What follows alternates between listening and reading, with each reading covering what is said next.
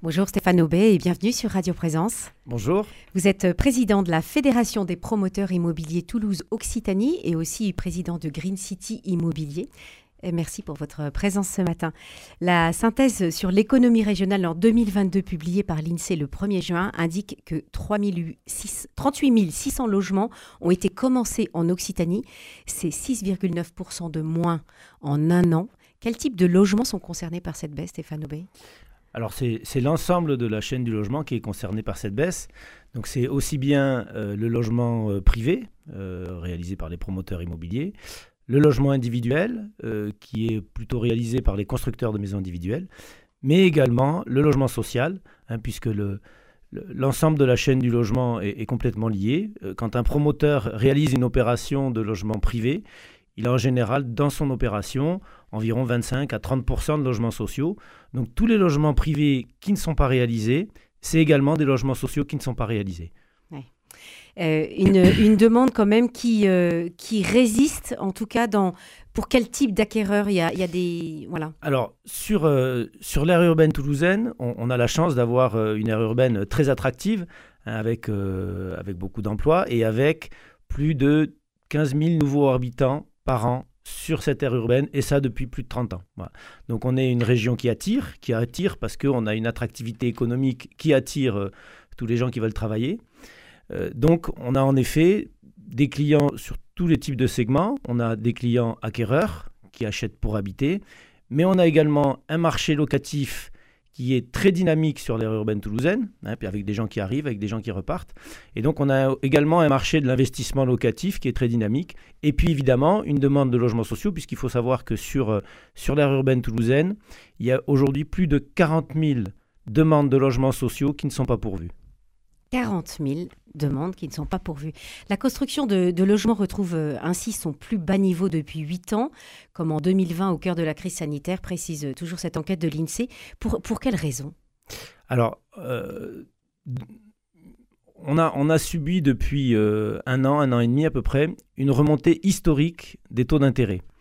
Alors, il y a un an environ, pour, on avait des taux d'intérêt environ à 1%, ce qui fait que pour 1400 euros de mensualité, vous pouviez emprunter 300 000 euros. Aujourd'hui, on va atteindre, et, les banquiers, enfin c'est la prévision des banquiers, on va atteindre euh, un taux d'intérêt sur 20 ans à environ 4%. Donc toujours pour 1400 euros de remboursement, vous pouvez emprunter plus que 225 000 euros. Donc il y a eu en effet une chute du pouvoir d'achat immobilier, on va dire, de, la part de nos acquéreurs, de plus de 25%. À cause de cette hausse de taux d'intérêt. Voilà. Alors, même s'il y a une demande euh, qui est toujours présente, parce que, euh, encore une fois, grâce à, cette euh, attractivité économique, on a néanmoins des difficultés pour nos acquéreurs à se financer auprès des banques. Alors, problème de taux d'intérêt, mais également problème de, des contraintes fixées par le, ce qu'on appelle le HCSF, c'est le Haut Commissariat à la sécurité financière, qui impose d'avoir un taux d'endettement inférieur à 35%. Donc même des gens qui ont de l'argent ne peuvent pas emprunter parce que leur taux d'endettement serait supérieur à 35%. Voilà. Oui, mais ça, c'est quand même une sécurité pour eux, non? C'est une sécurité, mais on ne tient pas en compte, on prend pas en compte, pardon, le reste à vivre. Quand vous avez des gens qui gagnent 7 8 000 euros par mois, 35% euh, ben, de 8 000 euros, ça fait quoi? Ça fait 2500 à peu près. Il vous reste quand même 4 500 euros pour vivre c'est largement suffisant pour vivre. Euh, et donc, le, fait d'avoir euh, de ne pas prendre en compte le reste à vivre bloque tout un tas de personnes qui pourraient acheter, qui pourraient emprunter, qui auraient les moyens d'emprunter, mais qui sont bloquées par ces règles du HCSF. Mhm. Est-ce qu'il y a aussi une, question, on le voit dans, beaucoup d'autres domaines, la hausse du coût des matières premières, est-ce que ça aussi, ça freine alors, on les constructions immobilières? Alors c'est vrai que sur, euh, on va dire sur ces deux dernières années, et un peu à cause de la guerre en Ukraine, on a eu une hausse des matières premières et une hausse de l'énergie. Donc ces hausses des matières premières et cette hausse de l'énergie a eu pour conséquence en effet de renchérir le coût de la construction et par conséquence en effet de, renchérir le, prix du logement neuf. Mmh.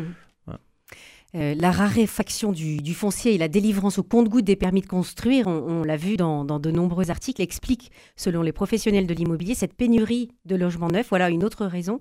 Euh, quelle est la conséquence immédiate, Stéphane Aubin? Alors, la conséquence immédiate, comme dans tous les marchés, dès qu'on est dans un marché de pénurie, on a une hausse des prix. Voilà. Donc on a une hausse des prix du foncier qui est due à la difficulté d'obtenir des permis de construire. Hein. Euh, je prends toujours cet exemple, mais il y a, a 7-8 ans, euh, lorsqu'on signait 5 promesses de vente pour faire 5 opérations, on arrivait en gros à avoir 4 permis de construire. Donc il y avait une opération qui ne se faisait pas et il y en avait 4 qu'on arrivait à réaliser. Aujourd'hui, pour réaliser 4 opérations, on est obligé de signer 10 terrains oh. en promesse de vente. Ce qui veut dire que tous les promoteurs se font une concurrence exacerbée pour signer des promesses de vente sur des terrains.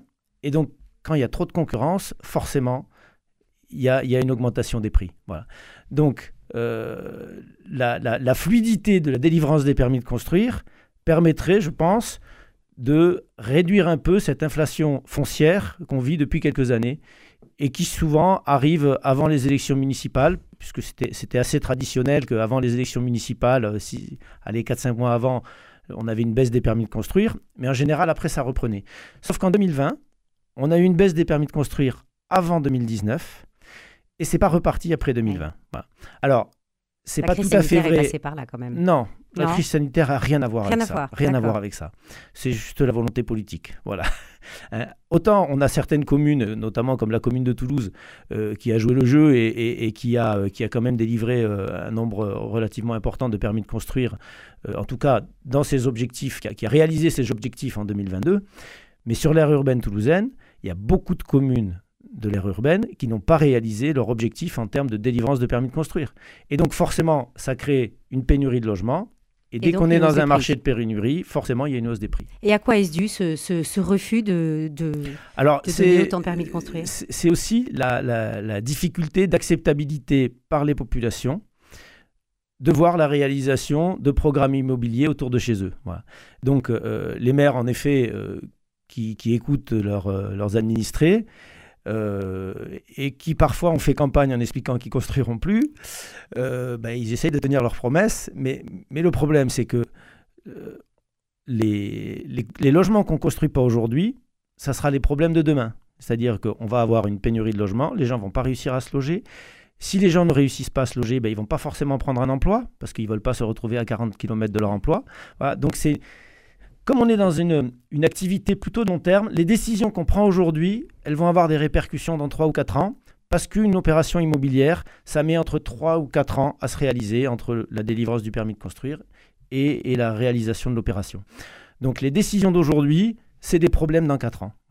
Et ça, je, pense que les, élus n'ont pas forcément complètement conscience, et, c'est pour ça qu'avec la Fédération des promoteurs immobiliers euh, et l'ensemble des fédérations, hein, puisque euh, on, est, on est très solidaire entre l'USH, qui est l'Union sociale de l'habitat, euh, la Fédération du bâtiment, la FPI, la FNAIM, l'UNAM, euh, pour, pour mobiliser les maires et pour leur dire il faut construire des logements, parce que demain, vous aurez des gens qui vont venir vous voir, qui vont venir voir les maires, et qui vont leur dire Monsieur, moi, j'arrive pas à me loger, il n'y a, a, plus de logement aujourd'hui sur votre commune.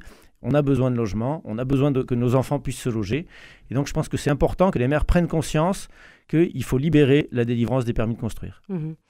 Un gros travail de, persuasion, en tout cas, euh, à, venir et en cours. Le, baromètre des entreprises réalisé par la Chambre de commerce et d'industrie euh, dresse le bilan du premier trimestre 2023 et les perspectives pour euh, le deuxième trimestre 2023. Il se veut quand même rassurant. Et je le cite, il dit Ce repli provisoire n'affecte pas les effectifs. Est-ce que vous pouvez nous expliquer pourquoi, Stéphane Aubé?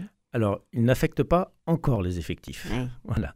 Euh, la Fédération du bâtiment, euh, la première, dit qu'elle euh, elle pense que entre 2023 et 2024, sur l'ensemble de la France, compte tenu de la, de la diminution de la délivrance de permis et de la, donc forcément de la baisse des ventes de logements neufs, l'ensemble de la profession du bâtiment va perdre entre 150 000 et 200 000 emplois. Donc ça, c'est les, chiffres de la Fédération du bâtiment.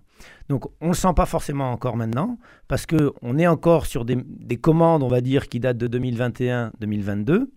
Mais compte tenu de la baisse des permis de construire, de la baisse des ventes sur la fin de 2022 et surtout sur, euh, sur le premier semestre de 2023, euh, la Fédération du bâtiment pense qu'à partir du deuxième semestre 2023 et en 2024, il va y avoir réellement une perte d'emploi. Hmm. Il faut savoir que le logement neuf, dans l'ensemble dans de, de, l'économie du bâtiment, ça représente environ 30% euh, des emplois. Voilà.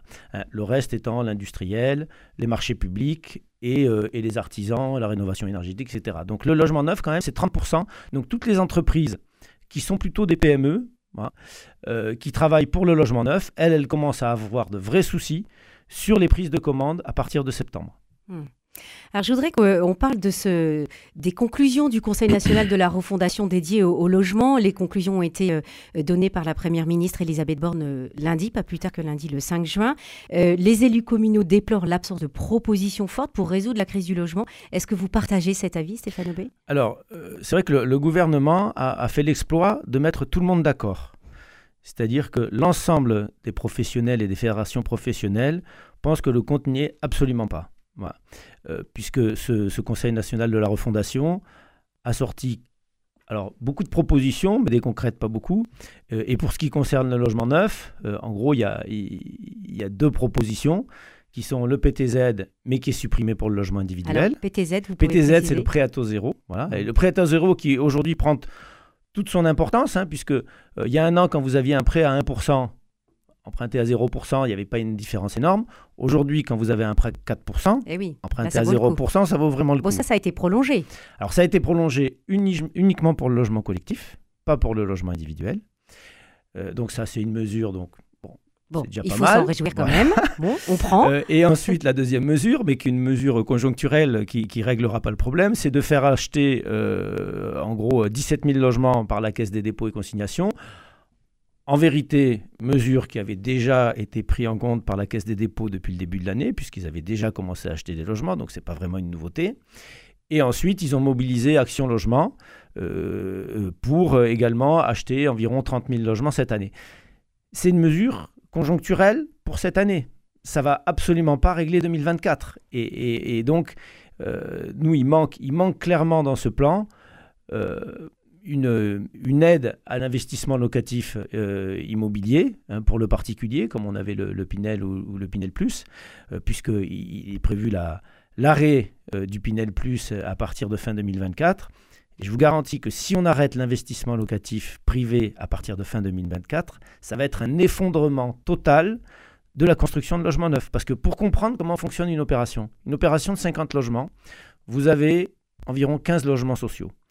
Vous avez environ 17-18 logements locatifs euh, privés. Et ensuite, vous avez 17-18 euh, logements euh, en accession à la propriété. Autant un propriétaire investisseur peut attendre deux ans pour la livraison d'un logement. Hein, puisque la construction dure en, général deux ans. Un propriétaire qui va acheter pour habiter, il ne veut pas attendre longtemps. Il veut pas attendre deux ans. Hmm. Donc, comment commencent les opérations immobilières en vrai hein, Puisque on est, pouvoir commencer une opération immobilière, il faut une pré-commercialisation d'environ 40 ou 50 du programme. Donc, cette pré-commercialisation, elle commence par la vente au bailleur social, de la partie sociale, et par la vente aux investisseurs. Et ensuite, quand l'opération est démarrée, les accédants arrivent pour acheter les logements qui vont être livrés euh, dans un an à peu près. Donc si on n'a pas les réservations de l'investissement locatif privé, l'opération ne démarre pas. Donc on n'a ni logements sociaux, ni logements locatifs privés, ni logements en accession. Bon, alors il y a encore du pain sur la planche, visiblement, à vous entendre. Merci beaucoup, Stéphane Aubé, président de la Fédération des promoteurs immobiliers Toulouse-Occitanie. Merci.